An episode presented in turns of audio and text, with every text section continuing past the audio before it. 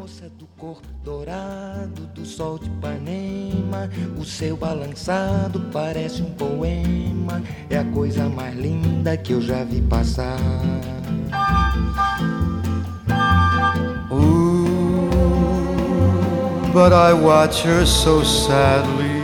Oi pessoal, se você está aqui antes de ouvir os programas anteriores, te digo que esse é o começo da terceira parte. Então tem mais outras duas partes. Não é obrigatório que você ouça, mas é bacana para estar tá dentro do contexto. Beleza? Procura aí no feed ou então vai lá direto se você que ouve no site, dá uma procuradinha nos outros dois anteriores. Beleza? Boa audição para você. Tan, young, lovely, the girl from Ipanema goes walking, and when she passes, I smile, but she doesn't see. Por causa do amor, she just doesn't see. Nem olha pra mim, she never sees me. Por causa do amor.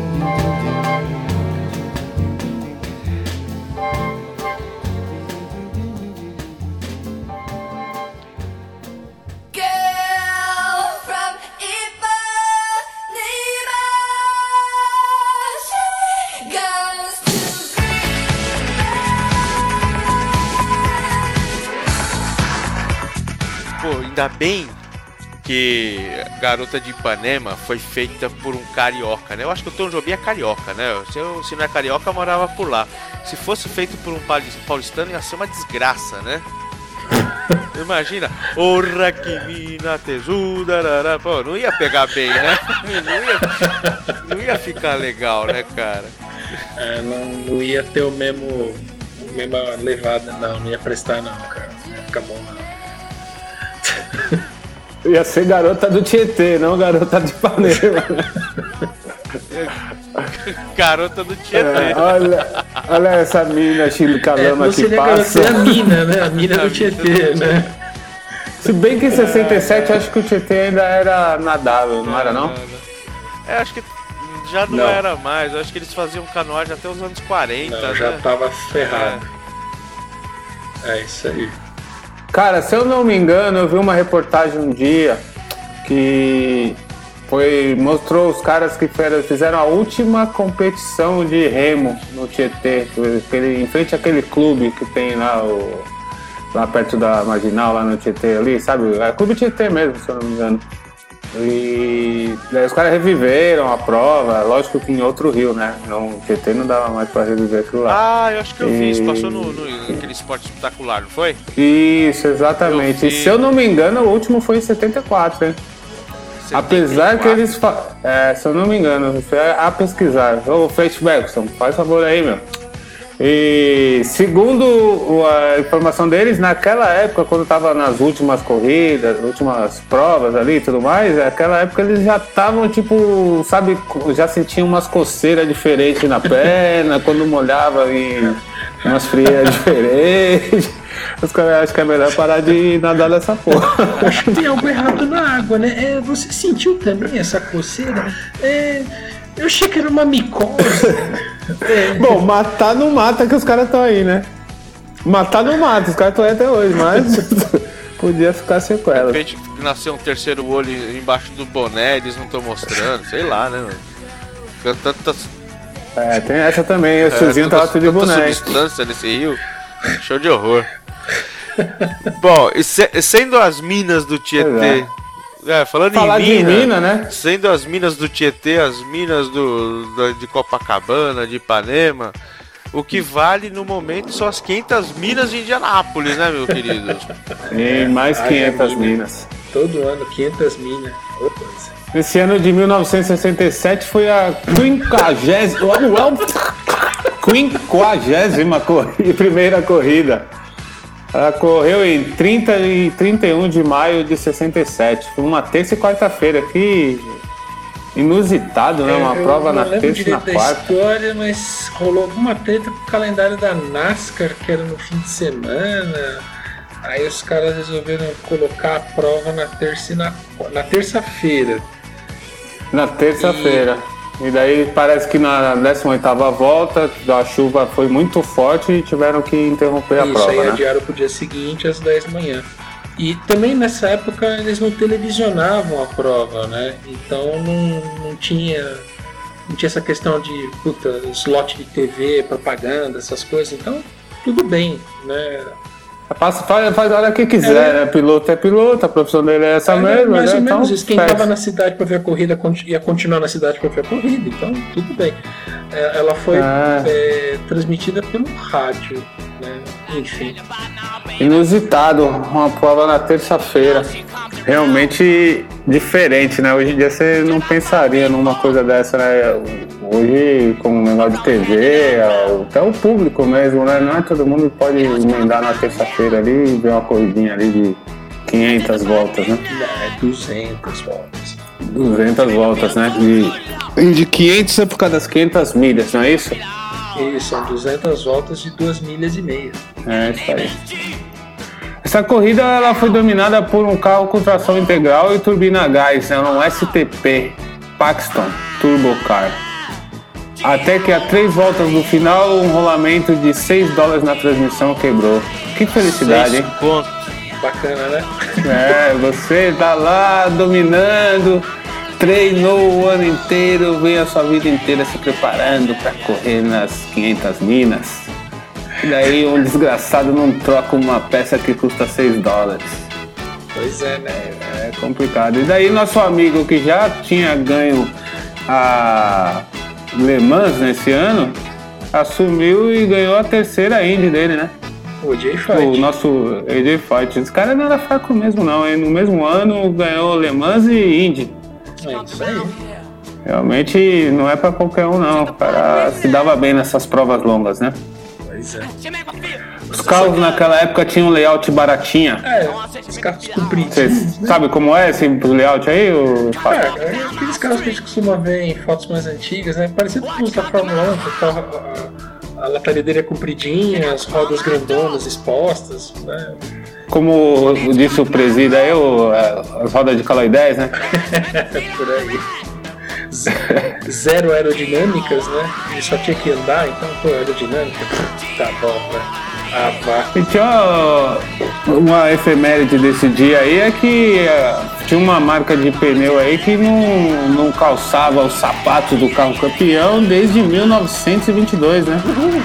Apesar de ela ter voltado só em 64, que é a Goodyear. Ele quebrou o reino da Firestone, que tinha 43 vitórias consecutivas. Já devia estar entediante pra Firestone, né? É, Vamos lá ganhar de novo? É, vamos, né? As nossas borrachas são muito melhores. Os treinos desta prova eles ocorreram entre 29 do 4 e 12 do 5. O Pole Day foi no dia 13 do 5, no sábado, mas os treinos e Bump Day no dia 21 do 5. O Carb Day foi finalmente realizado no dia 26 de maio. Na pole tivemos um piloto ítalo-americano, o Mario Andretti, que foi uma rápida, a volta mais rápida da história, com 271 km por hora. E talvez tenha relação que ele era o menor e mais leve piloto do grid, né? É, o carro empurrava menos pessoa. Sentou o aço, hein? Tentou o aço. E tem um rapaz da Fórmula 1 e de Le Mans, que a gente já falou dele aqui hoje, estamos falando de novo. Esse cara, ele tava em todas, hein, meu? Gostava de correr, o tal do Dan Gurney. Arroz de festa. É, se qualificou em segundo lugar. Jim Clark em 16 e Danny Hulme em 24 Então, acho Só que no o- terceiro o dia. Tony Home, ele, ele quase ficou no Bump Day, na verdade, né? Ele quase ficou no, no último pelotão, né? Quase ficou. É, ele, Ele foi na qualificou no repescagem. Q3 diria, ao contrário. hoje em dia. Algo tipo. É, é, e a gente hoje, nós estamos no ano que o Alonso vai correr na Indy. Fala, Daí na, naquela época no Bump Day tivemos alguns pilotos de Fórmula 1 que também conseguiram se qualificar. Nosso charmoso e garboso Jack Stewart com a sua roupa escocesa lá, o seu kilt. Ele ficou em 29 lugar. Graham Hill, que acredito ser o pai do Damon Hill, em 31 Vamos achar. E o. Vamos achar isso daí. É ele mesmo, é ele mesmo. É, é ele mesmo, né? Então canelada pra você lá, tá? Então, perdão pela gafe.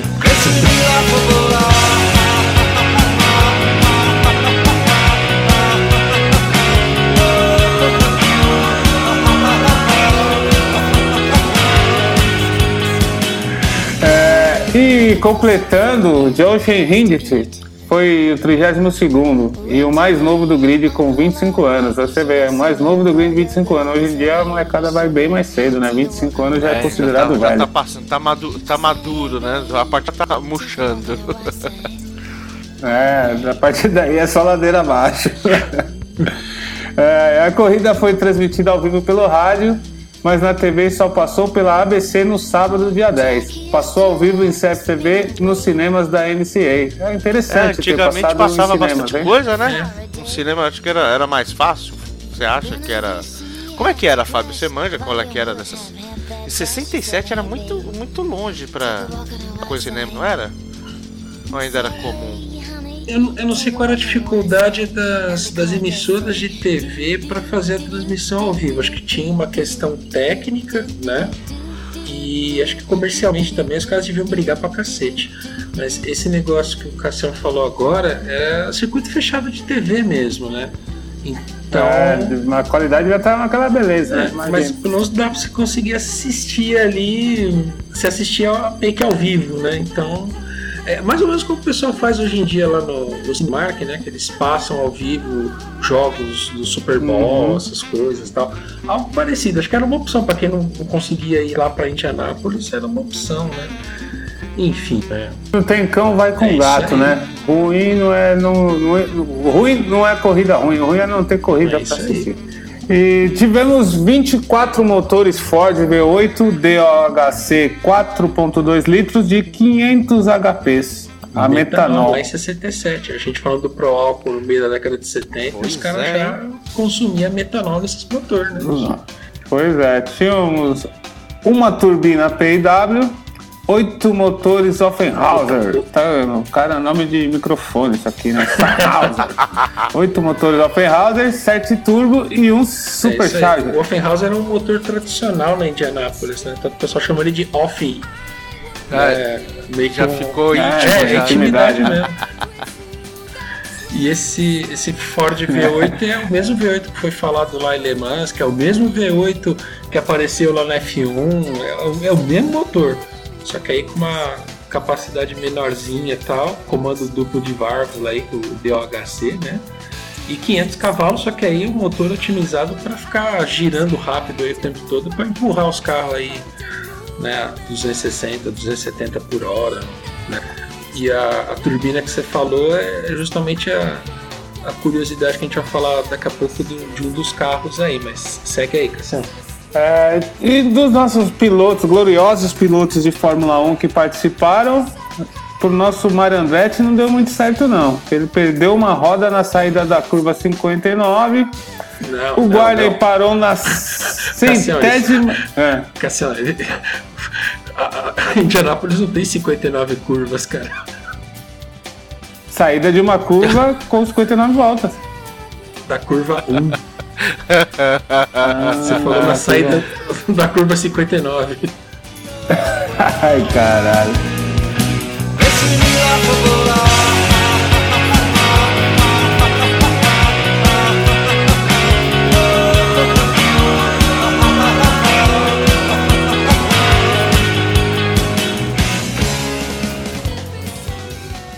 O Gurney parou na centésima, sexagésima posição com o pistão quebrado. O Jack Stewart com o motor quebrado na volta 168 e o Hindit com uma válvula quebrada na 108. Jim Clark já terminou bem antes, foi a participação dele na volta 35 e Graham Hill na 23 com os pistões quebrados. O único que se salvou foi o Danny Hume e chegou em quarto lugar. quase que ganha, hein? Pois é, aí eu pergunto para vocês: Jim Clark, Graham Hill, o, o Jack Stewart, tudo tal, pipocaram, tudo tá em 67. Por que, que o Alonso não pode pipocar, né? Na verdade ele já deve ter pipocado, porque a gente vai, vai lançar isso aqui bem mais tarde, um mês, dois meses depois, então pode ser que ele já tenha se lascado, mas voltando aqui no passado, então, uh, cara, tá todo mundo que bom, o Alonso vai ser o cara, o Alonso vai ser o cara. Eu, eu duvido, talvez eu quebre a cara, né? Mas, mano, eu não sei não, viu, velho? Não sei se ele se ele consegue concluir essa bagaça não. Eu torço para que ele se quebre sozinho e não o carro quebre. Quebrar o, o motor Honda vai ser muito engraçado. Não, cara, aí é sacanagem. Assim, o que tá acontecendo com ele agora, pelo amor de Deus, não deveria estar tá acontecendo, cara. Ele, ele é um piloto bom demais para estar tá acontecendo o que tá acontecendo com ele. Ele é bom piloto, mas talvez decidiu mal pra cacete com relação à, à carreira aí, à, à equipe, enfim. E, pô, acontecer isso na Indy também, pelo amor de Deus, ele né? Tem que, tem que vir pra Não. Bahia fazer uma é...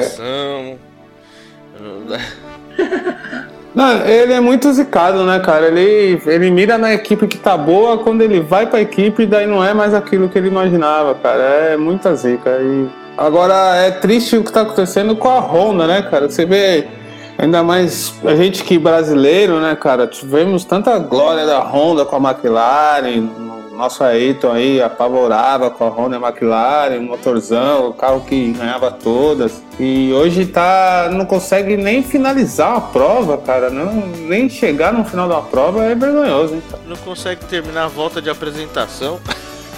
É, é uma vergonha alheia, né?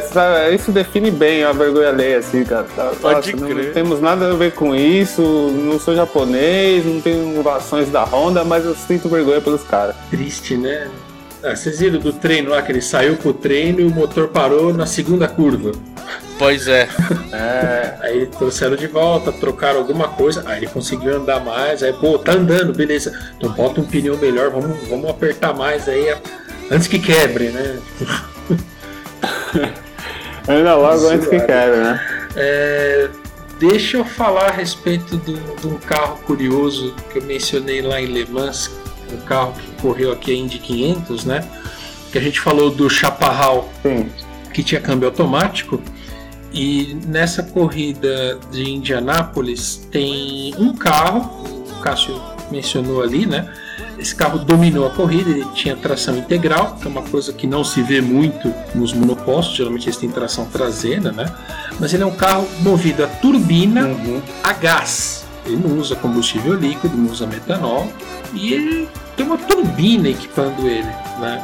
Então, quando puder ver uma foto do carro, vocês vão achar ele uma coisa bem maluca, porque o piloto, o carro é um monoposto, mas o piloto não está sentado no meio do carro e o motor não está atrás do piloto. O piloto está sentado à direita do carro e o motor está, o motor está sentado à esquerda do piloto. É um carro bem esquisito. Nossa um carro bem esquisito. Mas o carro funcionava. O carro funcionava. Né? É, essa turbina é uma turbina Pratt Whitney, né? Pratt Whitney Canadá. Ela é usada em, em, alguns aviões, né? Como o Beechcraft Super King Air, que é um avião que ainda voa por aí, né? Fabricado, ele é um bimotor de 11 lugares, pequenininho, parecido com o avião onde se acidentou lá o Boris Zavascki, só para dar uma noção de tamanho de avião, né? e de helicópteros como o Sikorsky uhum. S-76 que você vê a guarda costeira americana usando, né, para fazer salvamento, esse tipo de coisa. É uma turbina que gerava 550 HP e ela tinha um lag de 3 segundos para acelerar. Então, se o piloto sentasse o pé, só 3 segundos que ela dava o kick. Então, Nossa, 3 segundos é muita coisa ainda. 3, 3 segundos. Então o cara. Nossa, essa turbina era enorme, né, cara? Você viu a foto, né? Ela ocupava, eu tô vendo aqui, ela ocupava um pedaço do carro considerável. O piloto sentava ali do lado, né? É muito doido. Se você olhar, tem uma peça atrás do piloto que os caras modificaram para. É, eles levantaram para gerar um pouco de pressão aerodinâmica na parte de trás, para tentar manter a traseira do carro um pouco colada, porque normalmente você tem o motor na parte de trás gerando esse peso, né? É, e não tinha tanto apêndice aerofólico nessa aero, apêndice aerodinâmico, perdão, para gerar esse tipo de, de pressão aerodinâmica, para gerar esse, esse peso no carro, os caras fizeram isso daí também. Mas tem outras coisas curiosas sobre esse carro, né? Fora esses 3 segundos quando você acelera, o que talvez em Indianápolis não fosse uma coisa tão complicada, porque você vive com o pé embaixo, né? Então talvez fosse algo que você conseguisse uhum. lidar. Esses 3 segundos é algo que você talvez conseguisse é, administrar. Numa corrida em circuito misto, eu acho que não tinha condição, não, não tinha muito jeito. É, o Chaparral de Le Mans tinha câmbio automático. Esse carro da Indy não tinha câmbio. Ele tinha um conversor de torque, que eu não sei explicar muito bem como esse treco funciona, mas não tinha câmbio. E o louco é que a marcha lenta desse carro era a 54% de aceleração. Eita pipoca! Ah, não é uma Porque, turbina, né? É, menos que isso, menos que isso, a turbina conseguia se manter operando. Então o piloto meio que mantinha o carro parado no freio mesmo. Ou seja, se ele precisasse de menos velocidade do que esse 54% de aceleração permitia, ele tinha que frear mesmo. Né? No entanto, quando ele sentava o pé, dava um lag lá de 3 segundos e o carro né, comia o chão. O carro andava bastante. E era um carro pesado, para a especificação do regulamento da época, que eu infelizmente não, achei muita coisa, é, ele era pesado, ele pesava quase 800 quilos, que dava 182 a mais do que o mínimo que a Indy exigia para os carros. E né, você geralmente não agrega muito peso a mais para o carro em questão de regulamento. Né? Esse carro ele basicamente dominou a corrida, como o Cássio mencionou, e aí perto do fim, uma pecinha besta lá quebrou e acabou não tendo como ganhar a corrida. Episódio bem parecido com a Toyota na corrida de Le Mans Pode do ano crer. passado, que também uma peça babaca quebrou e tirou a corrida da mão dos caras a seis minutos do fim. Foi algo muito similar. Eu não lembro o que, que quebrou no carro da Toyota. Enfim, eu lembro de ter ficado muito triste porque eu estava torcendo para a Toyota. Mas enfim. Na corrida do ano seguinte, quer dizer, depois da corrida de 67, ah, esqueci o nome da entidade que regulamenta a corrida de Indianápolis.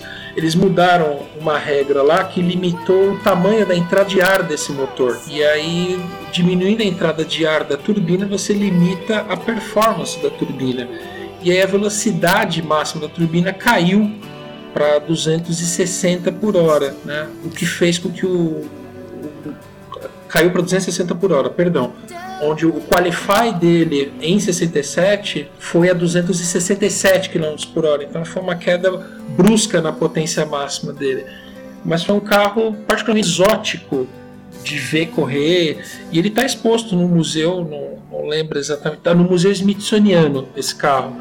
É, Para quem curte automobilismo, puder dar uma sapiada, é é exótico, é legal de ver. Né? E legal que o regulamento permite esse tipo de coisa, né? Esse tipo de experimentação, né? Tanto o combustível diferente quanto o carro com uma turbina dentro, né? Uma turbina de verdade, né? Caraca! É. No, no entanto, acho que nenhuma das coisas que a gente tem hoje em dia com relação à proteção do piloto, célula de sobrevivência, superfícies deformáveis para dissipar energia, piriri pororó, putz, não ia ter nada disso. Se esse carro batesse, era capaz da turbina moer ah, o piloto. Com né? certeza. Isso foi Indianapolis 500. Essa foi a Indy 500 de 1967. Uhum. E do outro lado do, do oceano, de novo, então, então vai, vem, vem, vai, né, cara? A Indy dos Estados Unidos, agora a gente falando que vamos falar dos cabeça de cuia lá do outro lado lá. cara, a gente não tocou Beatles até agora, porque isso é um momento especial. Certo. Só estamos falando do álbum do Sargento Pimenta, Sgt. Pepper's Lonely Hearts Club Band. Pra que um nome desse tamanho, meu filho? Mas tudo bem, né? Não tem problema. É a invenção do Paul McCartney, cara. Paul McCartney ou do clone dele, né? Não se sabe até hoje. Ah, é? Tinha essa história, né, cara? Pô, era divertido ler isso Pô. daí, cara. As, as, teorias que o pessoal inventava do, do clone dele. Teoria? Não, é o clone mesmo, velho. Ah, é, desculpa, desculpa, Ricardo, desculpa. É, é Ricardo, isso mesmo, isso mesmo. Oi, 67 era o oitavo álbum dos caras lá, ganhou quatro Grammys. Foi o primeiro álbum de rock que ganhou como álbum do ano, né? E tinham duas músicas que são bacanas, muito bacanas, que não participaram do álbum, Strawberry Fields Forever e Penny Lane. A EMI não permitiu que, esse, que, essa, que essas músicas saíssem no álbum e saíram como single depois. Mas o álbum em si é muito bom e eu acabei de perceber que eu não salvei tudo que eu tinha escrito aqui. Que bom. Legal.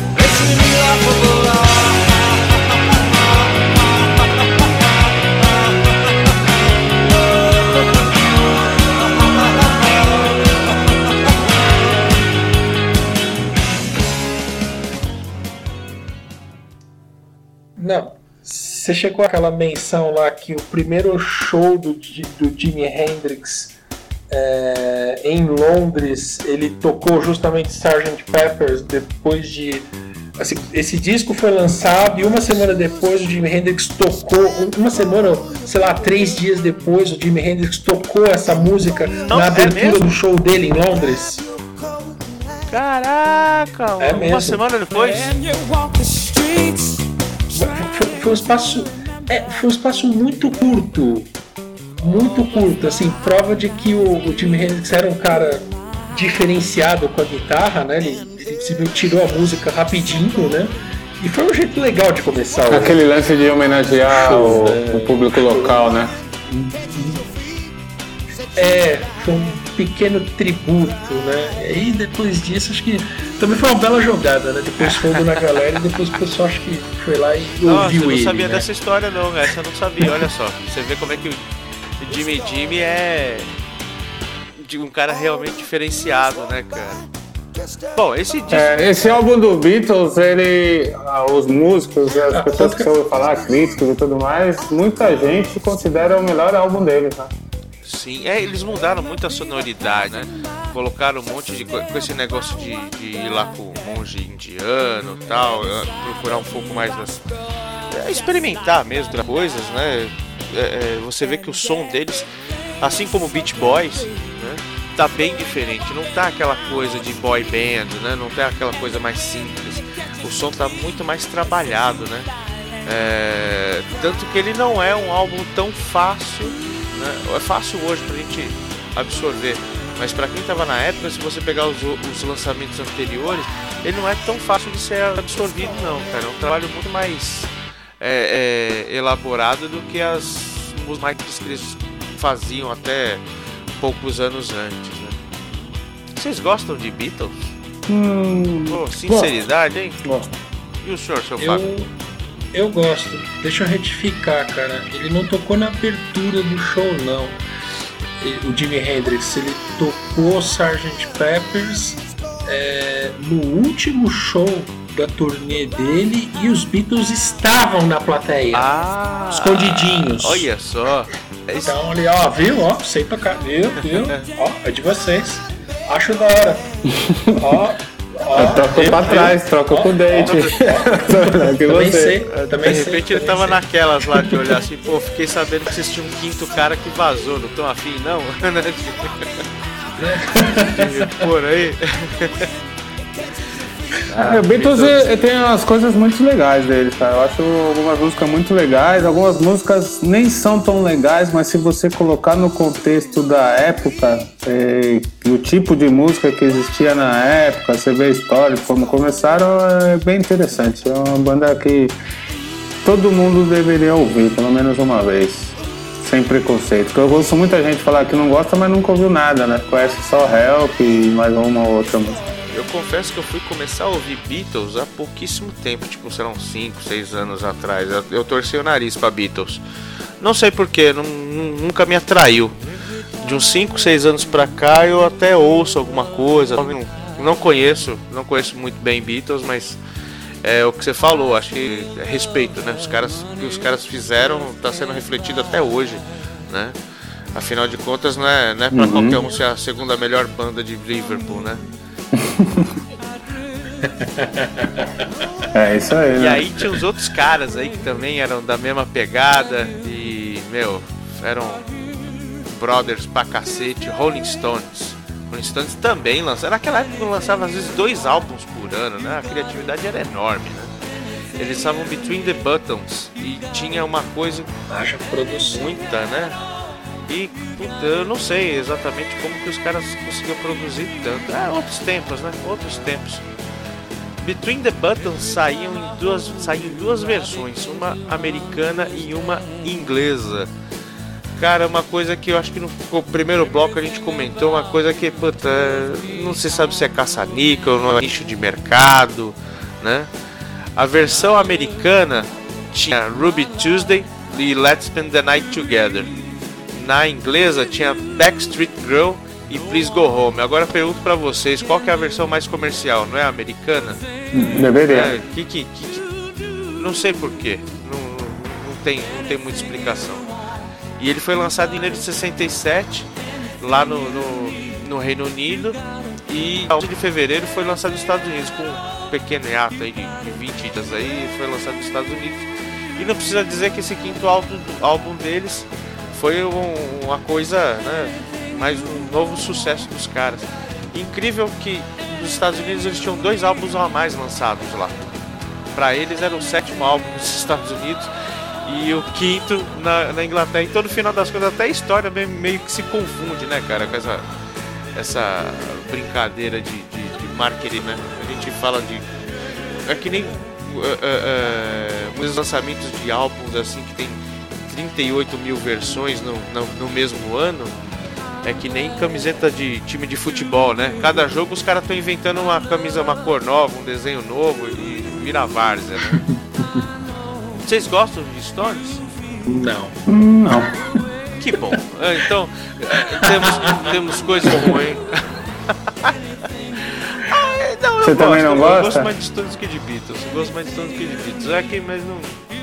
Eu não vou pegar ali pra ficar né, agraciando ali, passando a mão no. Eu não compraria um álbum, entendeu? Não compraria um, um CD. Não gastaria dinheiro com os Stones. Tem uma treta também com os Animals. Vocês lembram do Animals?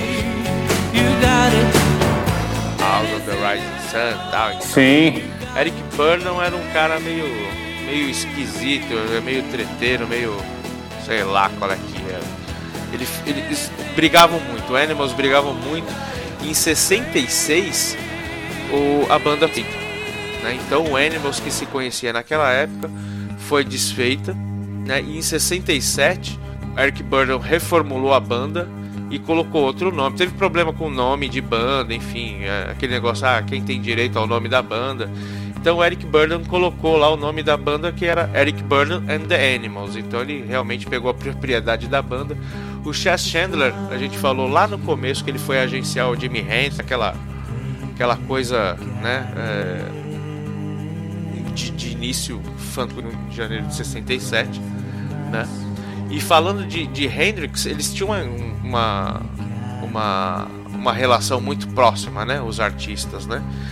Em 60, no, nesse álbum, Winds of Change, o Animals lançou uma música em resposta a Are You Experienced? Que chamava Yes, I Am Experienced. A, o, lance engraçado é que o Jimi Hendrix não lançou música ainda. Né? Então eles estavam lá, eles tinham essa proximidade, conhecer o trabalho um do outro. E ele lançou a resposta para uma pergunta que viria lá daqui seis, oito meses, enfim. Né? E. Eric, à frente do seu tempo. Bem à frente do seu tempo. e eles eram Eric Burdon e, e, Jimi Hendrix e toda aquela galera eram, eram muito. muito. muito camaradas, né? Andavam muito tomavam muita cerveja junto, né? E com essa virada, essa, essa nova. esses novos membros do Animals, foi o, o, o All Music, né, que é uma, uma entidade especializada em música, né, é, considerou que esse, esse álbum era o que era realmente psicodélico do Animals. Né? O Animals tinha, também tinha essa verve, verve é, psicodélica, mas pro mundo do, dos, dos entendidos de música dizem que esse álbum era o que foi, foi o que realmente foi bater o martelo seria, não, esse aqui tem o selo do, da psicodelia dos anos 60. Uma música que é interessante, que é uma música chamada Anything. Lembra uma outra música chamada Anyway That You Want Me, de uma banda chamada Spiritualizer. Eu vou colocar no, no aí no background, mas eu não encontrei nenhuma nenhuma referência do Spiritualizer é, dando crédito aos né? De repente é uma é uma é um plágio que nunca ficou atrás, eu nunca encontrei nada, enfim, é muito muito muito parecido mesmo. Eu classifico esse álbum como cru e contemplativo. Entendam como vocês quiserem. Eu acho que vale, vale, vale a pena ouvir. Vale a pena ouvir, cara. E falando em ouvir, vocês já ouviram falar de Grateful Dead? Já ouvi falar, mas nunca comi. é, eu só ouvi falar também, mas enfim. Esse nome é bacana, né, cara? Ele é sonoro, né? Tem uma sonoridade bacana. Grateful Dead. Com vocês, Grateful, Grateful Dead. Great, Grateful Dead é aquela banda que você escuta com fone de ouvido em cima da Harley Davidson pegando a Castelo Branco, tá? Sem destino, sem medo de ser feliz, cara. É música de motoqueiro mesmo. Outra, é mais uma banda lá de São Francisco que estava lançando o primeiro álbum deles, o auto-intitulado Grateful Dead, né? Que, meu, na região lá de São Francisco fez um puta do sucesso. Falou, nossa, esses caras são mega foda, mega power, mas nunca conseguiram nenhuma projeção fora da São Francisco. Então era uma banda bairrista, né? Pelo menos no Essa é uma banda é uma banda local mais conhecida mundialmente que se possa imaginar, né? Porque é muito conhecida essa banda. Eu lembro agora, não tô lembrando qual filme que é que os caras fazem uma puta aventura para ir pra um show desses caras. Ah, é? No final das contas, no filme nem mostra o show, mas a, o filme é a saga dos caras para conseguir chegar no show do Grateful Dead. Ah, esses caras são fodas. Eu acho que eles estão nativos até hoje. Deixa eu dar uma olhada aqui. Eu não conhecia não, eu escutando o álbum achei do caralho. Não, foi até 95. 95 eles pararam. Também, 65 a 95 tá bom. Né? é, digamos aí, né, que ficaram bastante anos trabalhando aí. Se fosse, na, fosse agora na época da reforma da Previdência, eles não poderiam ter se aposentado. Não, tinha que mas... trabalhar mais uns 30 anos. e esse Grateful Dead, você gostou desse álbum, Ricardo? Você falou que é um álbum bacana para se ouvir numa rádio, numa estrada e tudo mais. É... Tem alguma coisa a ver com o Steppenwolf ou Putz, nada a ver? Parece, hein? Parece bastante. Lembra bastante. Parece. A pegada lembra bastante. Eu diria que é um Steppenwolf com um pouco de. Puta, eu ia falar ZZ Top, mas não. Cara, lembrando assim, lembra, lembra bastante Steppenwolf, cara. Lembra muito, bem. Uma relação bem. bem coerente que você fez. Lembra, lembra bem, sim. Eu pensava que Grateful Dead, minha ideia de Grateful Dead era uma coisa mais. Black Sabbath, assim, sabe? Mas não é, não. Eu acho que tá bem mais pro, Steppenwolf, cara. E que música nós vamos ouvir desse álbum aí, Ricardo? A gente vai escutar uma música chamada Beat Down the Line. Não foi single, na verdade, eles não tiveram single nesse álbum, se não me engano. Deixa eu ver aqui. Não, teve single. Isso mesmo, a gente vai escutar a pérola do Grateful Dead chamada Beat It, Beat It Down the Line. E eu espero que vocês gostem e fica, fica a dica para escutar esses caras, mano. Muito bom mesmo, cara. Muito bom mesmo. E o Neil Diamond, vocês conhecem Neil Diamond? Só de nome eu conheço, cara. Não lembro de ter ouvido nada, não. Só de nome mesmo. E se eu disser uma frase? Girl, you be a woman soon. Eu vou lembrar do Pulp Fiction. Pulp Fiction. é do Urge é. Overkill, né? Tem uma outra... Eu conheci essa música, cara. Uma... Eu preciso fazer um hiato aqui para vocês ouvirem, porque senão, se eu falar, não tem graça. Antes de Urge Overkill e depois de, de, de Neil Diamond, esses caras fizeram essa versão. Vê se vocês lembram.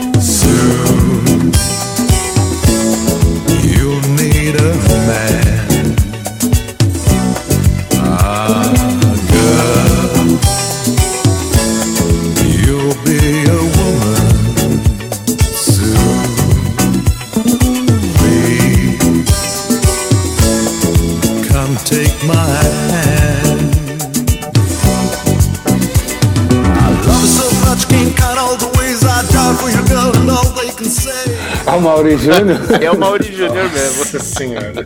Nossa, que diferença. Cara, eu escutei. A primeira versão dessa música que eu escutei na minha vida foi essa. Mano, esse maluquinho desse tamanho tem essa vozeirão aqui, Pois cara? é, né, mano? Eu não sei se é um modelo também, né? Nem sei quem é esse cara aí. É, sei lá. É o É o Bidu. Bidu. Cara, que pois é, interessante. bem música de. música de. Estilo Amaury Júnior, assim, né? Cara, você já vê ele com aquele sorrisão assim, ó. É.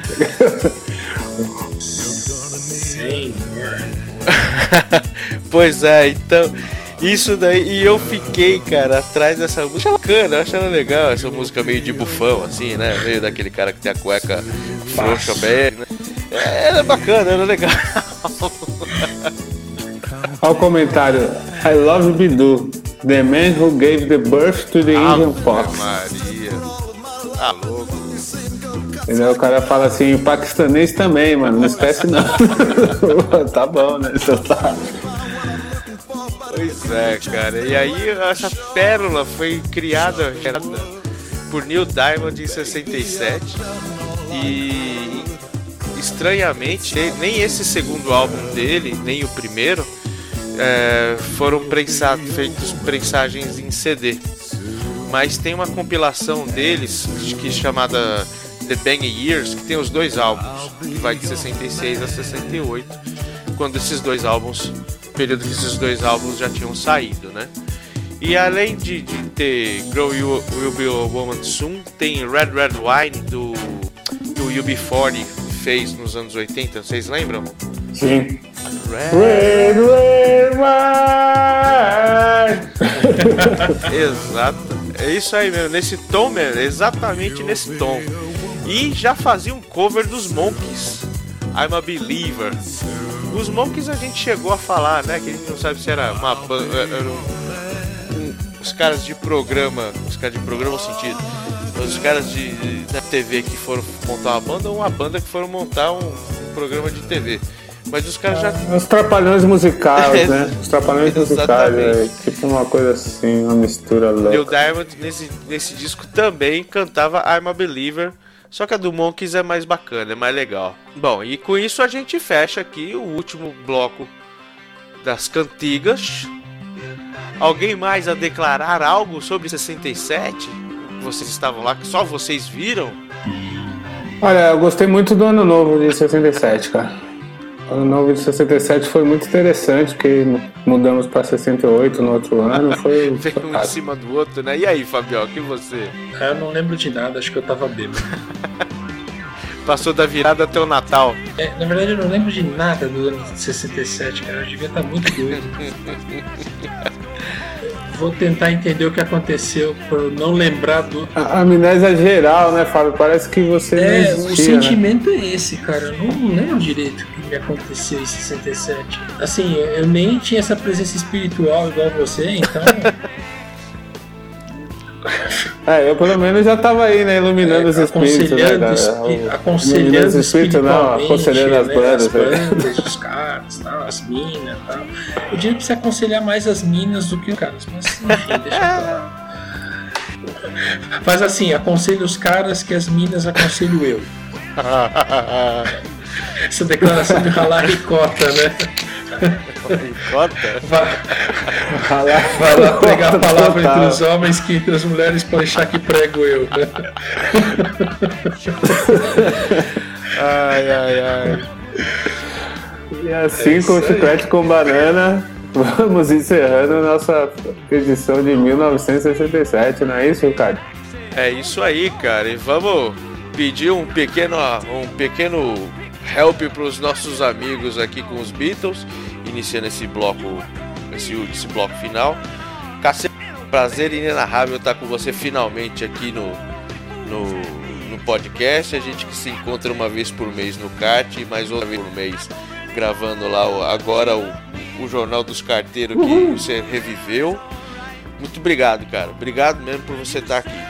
É muito importante Não, obrigado a vocês aí. Foi um prazer estar gravando com vocês. Eu, tava- eu- eu sei que eu estava em, em débito aí, né, com a minha presença, não por ser importante, mas pela camaradagem. O prazer foi meu, essas horas foram muito agradáveis aí de gravar aí, demos muitas risadas, foi muito legal. Beleza, e o senhor, seu Fabioca, mais uma vez, muito obrigado por estar aqui com a gente, fazendo esse negócio bacana que a gente tá fazendo esse negócio que já tem, a gente tem quase 5 downloads por mês, é tá fantástico, cara. Obrigado mesmo. É, tem que mandar um abraço para todos os nossos três fãs, né? Oh, vou dar uma reclamada com meu pai, ele não tá baixando, então. Eu falei pra ele baixar, porque se estamos só com 5 downloads, meu pai não tá baixando, eu descobri. sacanagem, pô, conta meu pai, é, mas pô, meu pai não tá baixando, é isso aí, sacanagem. conselho, prazer inenarrável, muito bom estar tá aqui compartilhando esse momento aqui. Valeu, pessoas. Valeu, pessoal, abraço. Falou, Flashbackson, solta aí os bagulho aí, mano, solta aí o os homens da tigela na cabeça.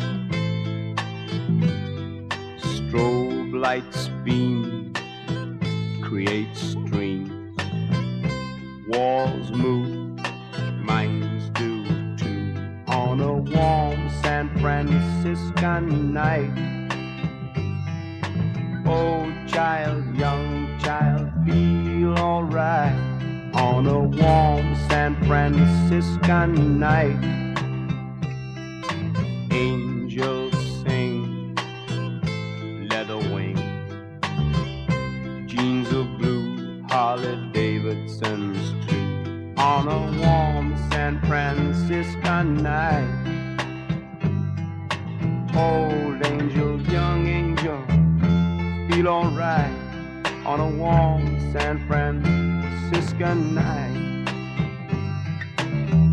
I wasn't born there, perhaps I'll die there. There's no place left to go. San Francisco.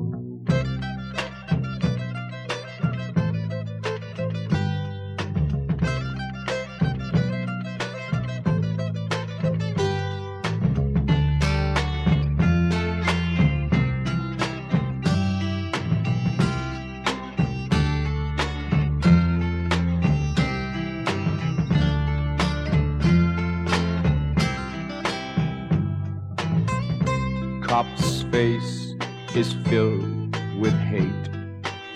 Heavens above, he's on a street called love. When will they ever learn? Old cop, young cop, feel alright on a warm San Francisco night. The children are cool, they don't raise fools an American dream includes Indians too.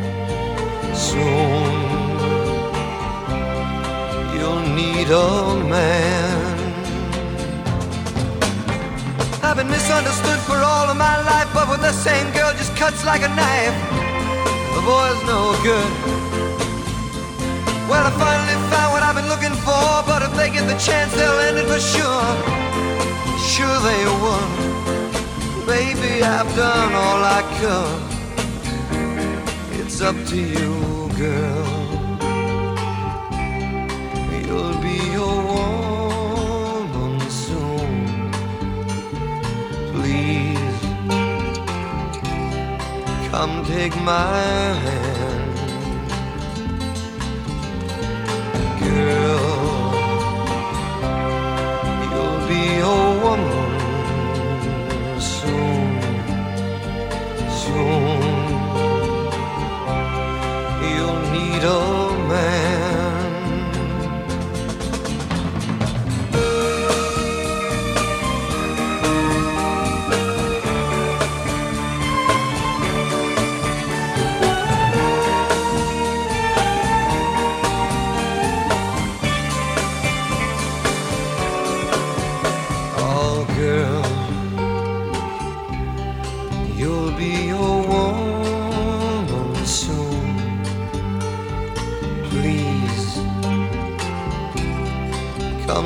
my